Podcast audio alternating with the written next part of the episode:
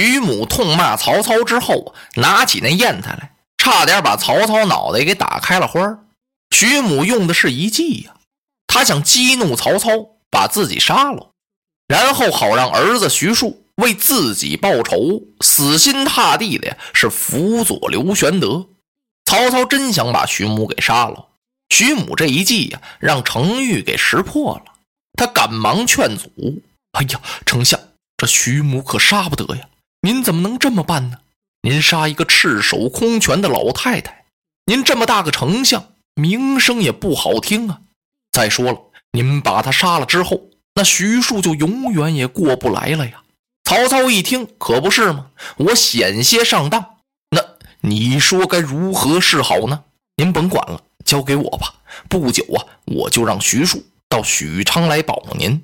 曹操一听，那好啊，程先生就由你处置吧。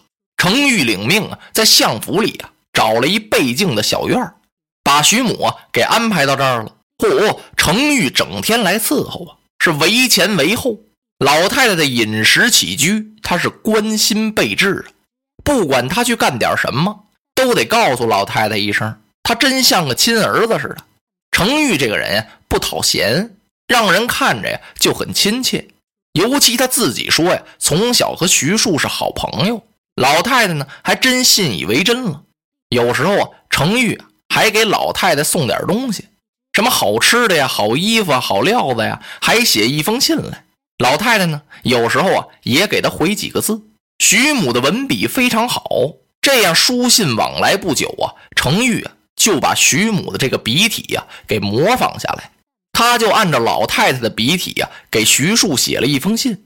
把信写好之后，叫过一个心腹家人，你去给我送封信吧。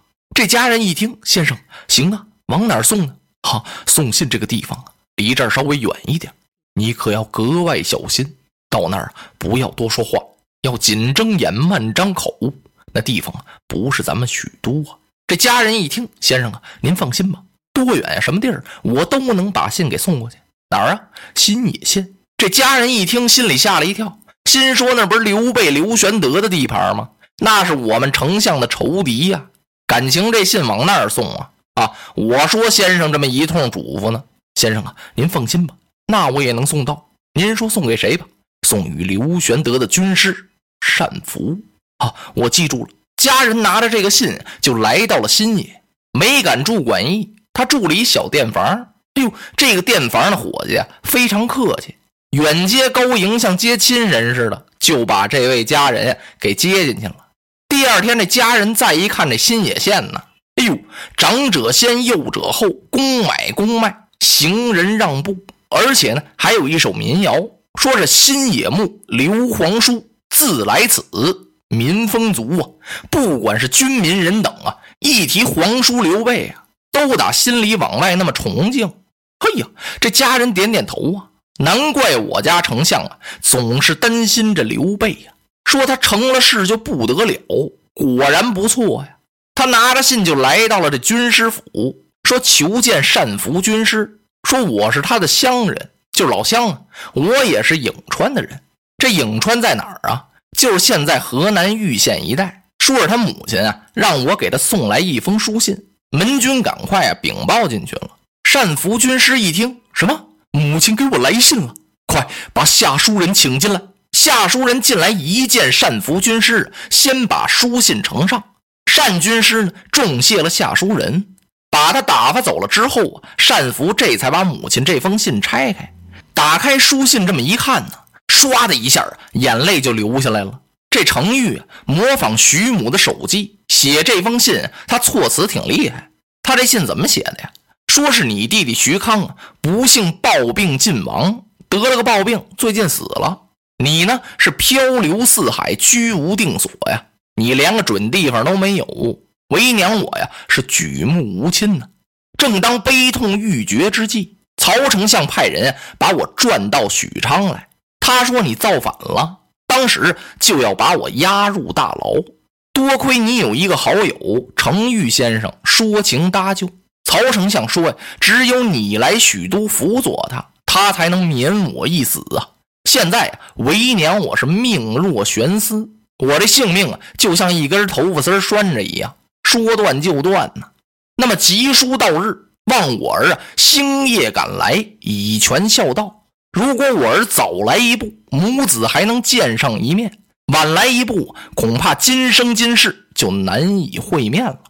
等我儿来到之后，你随娘一起回归故里，咱们谁也不保了。娘我呀，守着你过几天舒心日子，一了残生，不枉为娘生儿一场。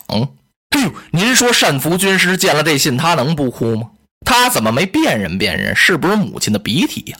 一个是程昱模仿徐母的鼻涕很像，再一个呢，徐庶也顾不得这些了。徐庶这个人呀，是非常的孝顺。他是弑母至孝，就是最孝顺了，在颍川一带那都出了名了。再说人怕着急呀，不是有那么句话吗？叫做“缓则易于审量，急则不及治降”啊。说是时间要长啊，允许你慢慢合计合计，你还可以寸量寸量。这一着急呀，就什么也顾不得了。他拿着这信就要找刘备去，恰好这时啊，刘备来了。玄德最近啊，嚯，这神态啊和过去是大不一样了。心里头也踏实多了，脸上啊也显得那么舒展了。自从得了军师单福之后啊，是连打胜仗，而且还得过来樊城。看来啊，这出头之日已经到了。正像水镜先生说的那样啊，我之所以这些年颠沛流离呀，就是身边无人呐。看来啊，不服高人不行，不重用能人不行啊。所以，玄德一有空闲呀，不是把军师请过去，就是他过来跟单军师谈谈。谈一次话呢，玄德就觉得自己长不少知识。今儿个他又来了，走到门口这儿啊，嗯，玄德一听这屋里头有人哭，好像是单军师在哭，他赶忙挑帘子进来，一看，果不其然，单福军师哭的眼睛都红了。哎呀，单福先生，你这是怎么了？使君呐，你来的正好。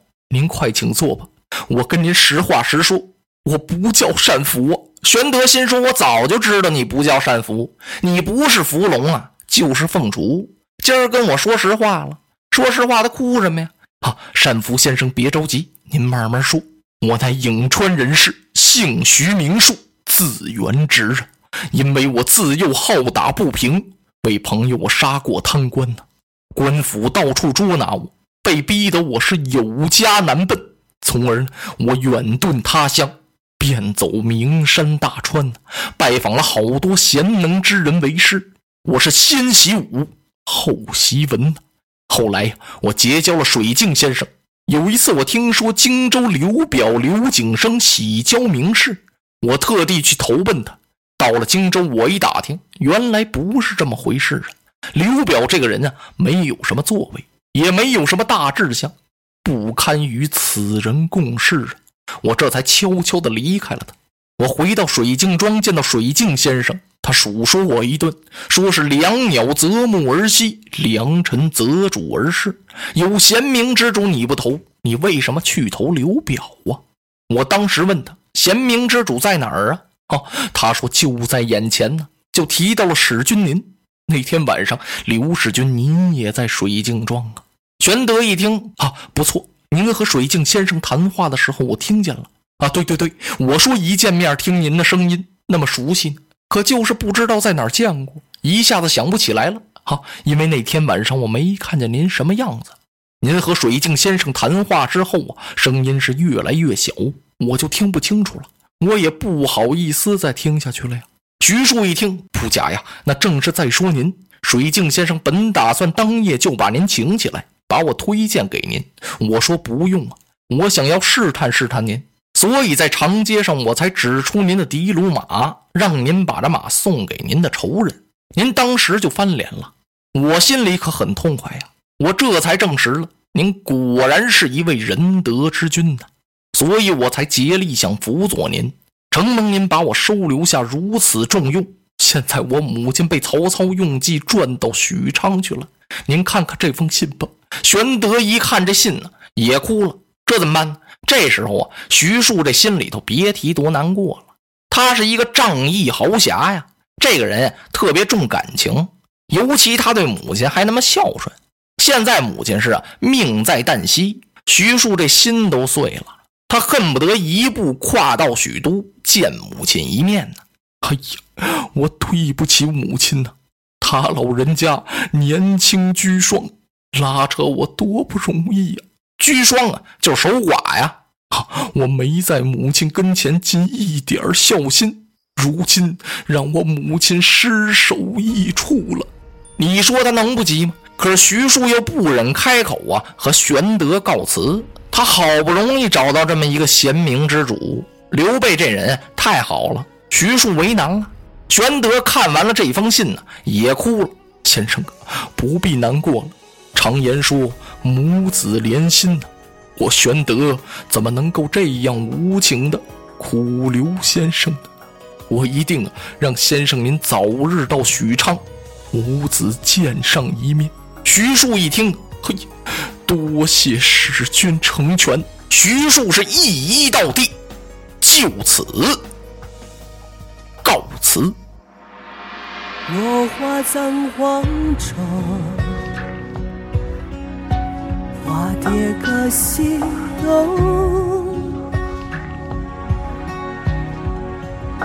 千年之后的我，重复着相同。